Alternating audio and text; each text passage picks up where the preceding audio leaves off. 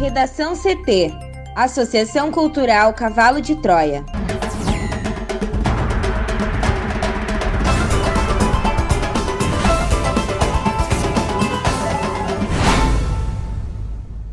Agora, no Redação CT.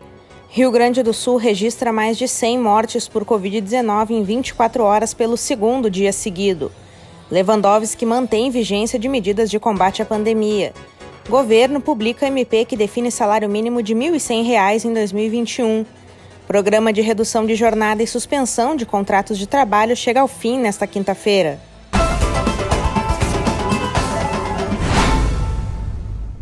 Eu sou a jornalista Amanda Hammermiller, este é o Redação CT da Associação Cultural Cavalo de Troia. Sol entre nuvens em Porto Alegre, a temperatura é de 26 graus. Boa tarde. No último dia de 2020, o dia fica com tempo instável em todo o território gaúcho, mas a partir do começo da noite a instabilidade perde força e o tempo volta a ficar firme em quase todas as áreas. A virada de ano será sem chuva na grande maioria dos municípios. Na capital, a máxima é de 29 graus. A previsão do tempo completa daqui a pouco. Rio Grande do Sul registra mais de 100 mortes por Covid-19 em 24 horas pelo segundo dia seguido. A repórter Juliana Preto traz mais informações.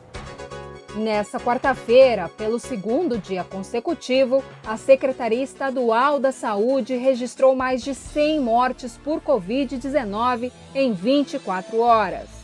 As 113 confirmadas aconteceram, segundo a pasta, entre 26 de outubro e 30 de dezembro. Com isso, Rio Grande do Sul chega a 8.793 óbitos desde o começo da pandemia. A média móvel de mortes, que estava em queda na segunda, também voltou à estabilidade nesses últimos dias, com uma variação de menos 9% em relação a duas semanas atrás. A secretaria também identificou 5.874 novos infectados. Assim, o RS tem 444.212 casos confirmados. Do total, 94,5% estão recuperados e 3,5% seguem em acompanhamento. A taxa de letalidade é de 2%. Já a taxa de ocupação dos leitos de UTI nos hospitais gaúchos é de 79,7%, dos quais 52,9% são pacientes com Covid-19 ou suspeita de síndrome respiratória aguda grave. O Brasil tem, de acordo com o recente registro, 7,61 milhões de casos e 193.940 mortes por coronavírus. Governo do Rio Grande do Sul recorre de decisão do STF que autoriza pesca de arrasto na costa gaúcha. A Procuradoria-Geral do Estado ingressou na terça-feira com um agravo interno na ação direta de inconstitucionalidade número 6218, que voltou a permitir a pesca de arrasto na costa do Rio Grande do Sul. A prática realizada pela indústria da pesca consiste em uma grande rede arrastada ao longo do fundo do oceano que colhe milhares de peixes e outros animais marinhos em um só arrastão. Há duas semanas, o ministro Cássio Nunes Marques, do Supremo Tribunal Federal, acolheu a ação do Partido Liberal e autorizou a atividade nas 12 milhas náuticas da faixa marítima, que havia sido proibida por uma lei do RS. Segundo a PGE, a manutenção da decisão pode gerar dano irreparável ao ambiente, além de prejudicar a atividade pesqueira e a economia gaúcha. Desde 2018, a pesca de arrasto é proibida pela Lei 15.223, que regulamenta a política estadual de desenvolvimento sustentável da pesca. O pedido de efeito suspensivo foi protocolado em caráter de urgência e é dirigido ao presidente do STF, o ministro Luiz Fux.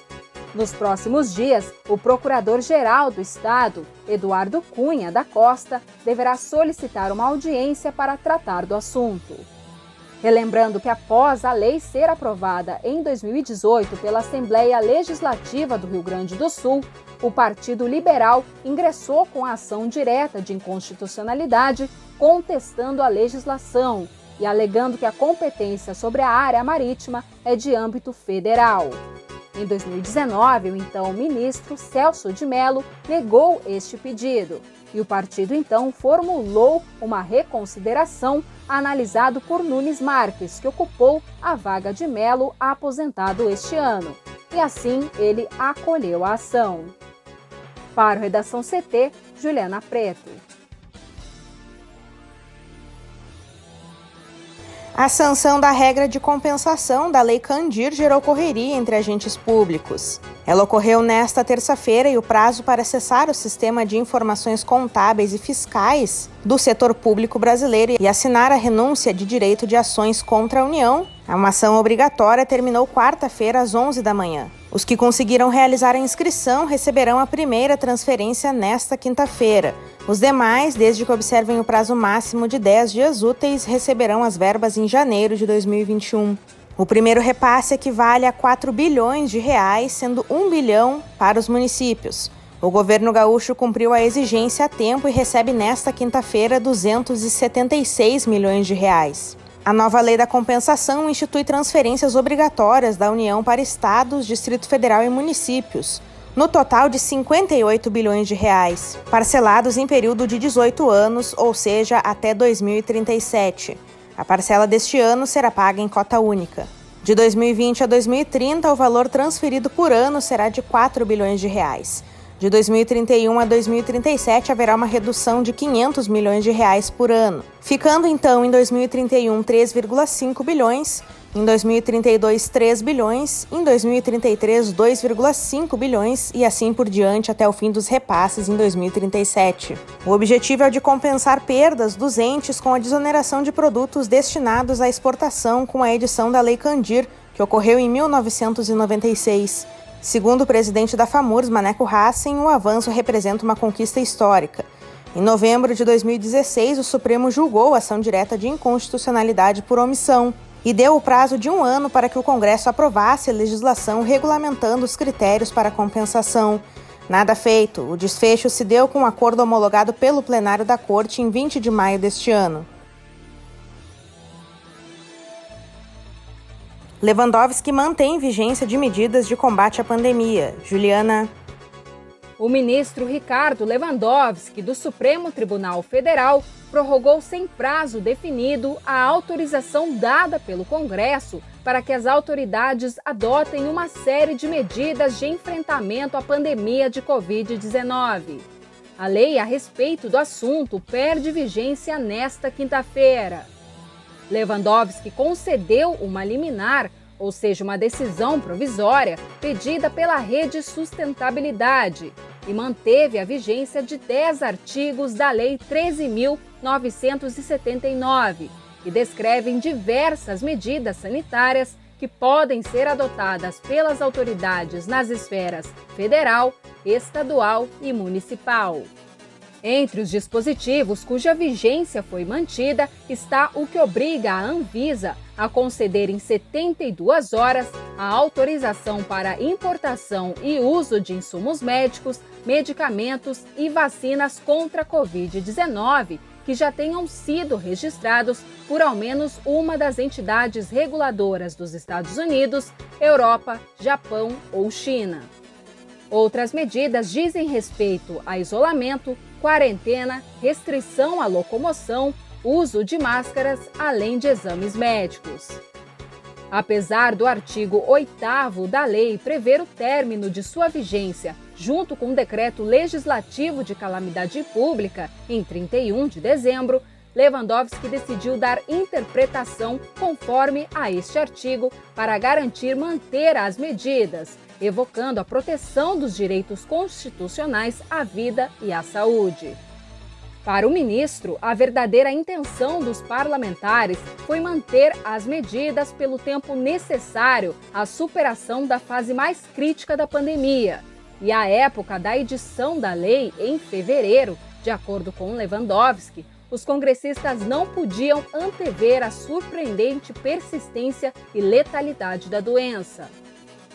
A liminar de Lewandowski mantém parte da lei de enfrentamento à Covid-19, ao menos até que os parlamentares revoguem formalmente os artigos com vigência prorrogada. Tramitam hoje no Congresso ao menos três projetos, dois no Senado e um na Câmara, que prevêem o adiamento da vigência da lei, mas que ainda não têm previsão de serem votados. O ministro submeteu a sua decisão liminar para referendo do plenário do Supremo. O tribunal, contudo, encontra-se em recesso e só retomará as sessões colegiadas em fevereiro. O Diário Oficial da União desta quinta-feira publica a medida provisória que fixa em R$ 1.100 o valor do salário mínimo a partir de 1 de janeiro de 2021. Anunciada na quarta-feira, a medida tem vigência imediata, mas terá que ser aprovada pela Câmara e pelo Senado e depois convertida em lei. O Ministério da Economia informou que o aumento considerou o INPC, o Índice de Inflação, que serve de referência para o piso nacional, e terminará o ano com alta de 5,22%. Com isso, o piso atual de R$ 1.045 passaria a R$ 1.099,55, arredondados então para R$ 1.100. O valor é um pouco superior aos 1.088 previsto pela equipe econômica em proposta de alteração da Lei de Diretrizes Orçamentárias encaminhada neste mês ao Congresso. O reajuste, no entanto, apenas repõe a perda no poder de compra dos brasileiros devido à alta dos preços ao longo de 2020. Na prática, assalariados e beneficiários do INSS ficarão pelo segundo ano seguido sem aumento real na remuneração. De acordo com a Secretaria-Geral da Presidência, os trabalhadores pagos mensalmente sentirão os efeitos do aumento em fevereiro. Para quem trabalha por dia, o valor mínimo a ser pago passa a ser de R$ 36,67 e para quem atua por hora, de 5 reais. Estados podem fixar mínimos mais elevados localmente e pisos específicos para algumas categorias. As empresas devem encerrar nesta quinta-feira os acordos de redução de jornada e salário ou de suspensão de contratos. Isso porque termina o prazo do benefício emergencial para a preservação do emprego e da renda, o programa do governo federal que permitiu a medida excepcional em função da crise gerada pela pandemia de Covid-19. O benefício foi instituído em abril por meio de medida provisória e transformado em lei em julho. O programa foi prorrogado duas vezes ao longo deste ano. Por meio de nota, o Ministério da Economia diz que não há previsão de prorrogação do programa para o próximo ano, já que o Decreto Legislativo 6, de 20 de março, estabelece os efeitos de reconhecimento de estado de calamidade pública até hoje. Para o Ministério, o benefício cumpriu todos os objetivos propostos em sua criação, preservando o emprego e a renda de 10,2 milhões de trabalhadores, bem como a existência de 1,5 milhão de empresas. Até o início de dezembro, acrescenta o Ministério, foram formalizados 19,8 milhões de acordos de suspensão contratual temporária ou de redução proporcional de jornada e salários. O benefício equivale a uma porcentagem do seguro-desemprego a que o empregado teria direito se fosse demitido e é pago com recursos do Fundo de Amparo ao Trabalhador. No caso de redução de jornada e salário em 25%, 50% ou 70%, o governo paga um benefício emergencial ao trabalhador para repor parte da redução salarial. As empresas podiam optar ainda por pagar mais uma ajuda compensatória mensal a seus funcionários. No total, o benefício pago podia chegar até R$ 1.813 por mês. Já no caso de suspensão do contrato de trabalho em empresas com faturamento anual de até 4,8 milhões de reais, o trabalhador recebia 100% do valor do seguro-desemprego a que teria direito. Para empresas com faturamento maior, o valor do benefício que era pago pelo governo chegava a 70% do seguro-desemprego, enquanto a empresa pagava uma ajuda compensatória mensal de 30% do valor do salário do empregado. O trabalhador tem direito de permanecer no emprego pelo mesmo tempo de duração do acordo por meio do benefício. Um acordo de redução de jornada de 90 dias de duração garante ao trabalhador a permanência no emprego por 90 dias após o fim do acordo. Caso o empregador não cumpra essa regra, terá que pagar todos os direitos do trabalhador já previstos em lei, além de multas. No Redação CT, agora a previsão do tempo com Juliana Preto. E a quinta-feira, véspera de Ano Novo, começou com tempo instável no Rio Grande do Sul. De acordo com a SOMAR Meteorologia, esse cenário está relacionado à chegada de uma nova frente fria ao estado, que se associa ao ar quente e úmido que sopra da região amazônica. Porém, Amanda e ouvintes, ao longo da tarde e à noite, a instabilidade perde força e o tempo volta a ficar firme em quase todas as áreas, proporcionando uma virada de ano sem chuva na grande maioria dos municípios. As exceções são alguns pontos da Serra, como Vacaria, São José dos Ausentes e proximidades, onde há condições para pancadas fracas e isoladas neste período. As temperaturas seguem elevadas, com máxima de 37 graus prevista para Porto Xavier, no Noroeste Gaúcho, e aqui na capital Porto Alegre, 29 graus. E para finalizar, aproveitem a véspera de Ano Novo com responsabilidade. Se cuidem e feliz 2021. Feliz Ano Novo, Juliana. Bem lembrado, é preciso responsabilidade neste momento. E este é o último Redação CT de 2020. Apresentação Amanda Hammermiller. Colaboração Juliana Preto. Essa foi uma produção da Associação Cultural Cavalo de Troia com o apoio da Fundação Lauro Campos e Marielle Franco. Próxima edição amanhã. Feliz Ano Novo a todos. Boa tarde.